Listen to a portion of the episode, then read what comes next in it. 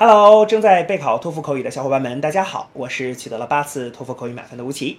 那么今天为你准备了什么样的托福口语的题目呢？我们一起来看一下吧。Which of the following jobs or careers do you think would be most rewarding?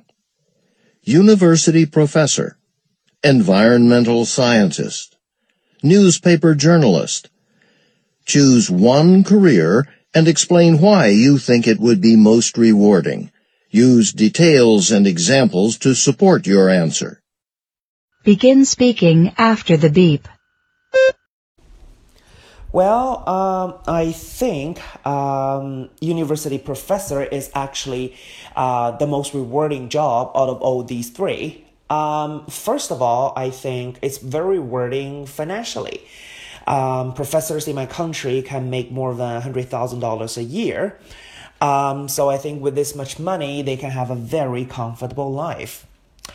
And also, um, I think this job can bring people a lot of um, sense of achievement because professors get to teach students, they get to help students to succeed.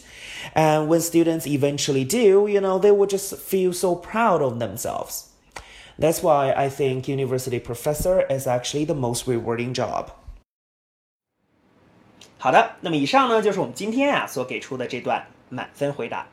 接下来需要屏幕前的你做些什么呢？那就是要跟读和模仿这段录音，放一句录音，跟读模仿一句，再放一句录音，再来跟读模仿一句啊。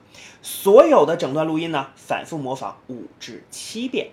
这样的话呢，相信屏幕前的你就可以掌握其中的单词、短语和句型。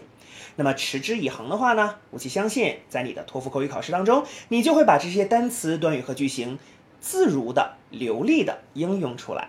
那么。我觉得你离托福口语的高分就不再遥远了。